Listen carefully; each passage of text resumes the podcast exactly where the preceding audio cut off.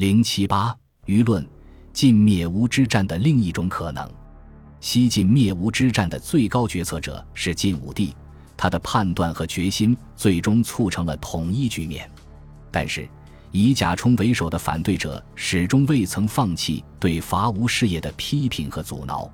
这有两方面的原因：一方面是晋武帝出于制衡群下、防范边帅叛变的考虑，有意识地制造两派臣僚互相批评、攻讦的局面；另一方面，则是当时正在形成的士族对皇权的掣肘，致使晋武帝对某些士族成员不得不保持优容姿态，特别是像贾充这种曾为司马氏夺权立过汗马功劳、杀死高贵襄公，同时又身在朝廷没有外叛之余的高官。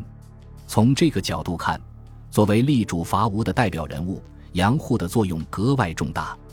他的意见坚定了晋武帝伐吴的信心。而且为伐吴事业提携了最重要的人才，朝中的张华、和京以二州的杜宇、王逊，在伐吴之战中，京以二州军队是最为积极的力量，不仅迅速解决了上游吴军，且参与了整个长江江段的战事，直至占领建业。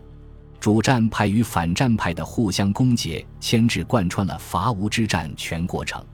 这使得主战派的将帅时时小心戒备。防止授人以柄，从而避免了出现类似钟会拒蜀的阴谋。但另一方面，这种争执又使得伐吴事业几乎功败垂成。在战事第一阶段，如果京义军队在西陵到江陵的战场上遭遇挫折，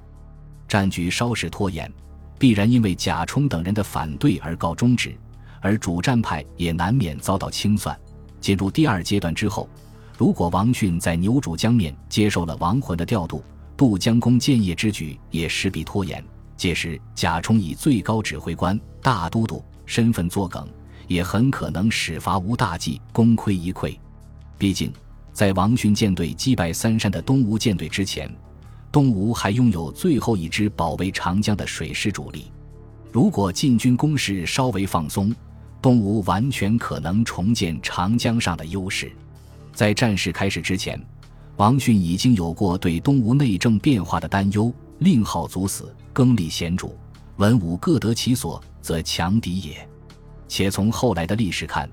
这种变局也并非不可能。五百五十年代，江陵的萧绎朝廷被西魏攻灭之后，江南地方武装迅速分化重组，陈霸先武装在混乱中崛起，抵抗住了北方政权的攻势。使陈朝在江南的统治又维持了数十年，而从西晋自身的情况看，如果二百八十年的伐吴战事进入拖延，也将逐渐丧失对江南的优势和扩张性。首先是西晋政治的内因，当时士族阶层的封闭和壮大已经是大势所趋，不可遏制。这个阶层文化上崇尚清谈狂放，生活上奢侈腐化，政治上则萎靡保守。张华和王逊在伐吴事业中发挥了不可替代的作用，他们恰恰不是士族出身，他们在世时饱受歧视排挤，而在他们之后，通向上层社会的大门已彻底关闭，彼时不可能再出现这种有作为的政治人物了。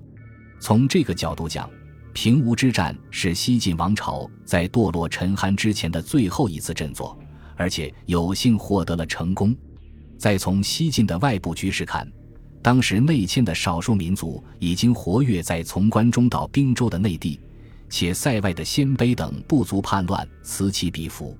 如果西晋未能及时灭吴，南方战线占用大量驻军，对付北方少数民族的军事资源将捉襟见肘，也会使西晋政权陷入南北方无法兼顾的困境。当这种困境进入极端时，将是和西晋末刘氏之乱相似的局面，即北方民族入主中原。从这个角度说，东晋十六国到南北朝的南北分裂局面几乎是注定要出现的。西晋灭吴只是将这个局面推迟了三十年，并使南方政权从孙氏改为司马氏而已。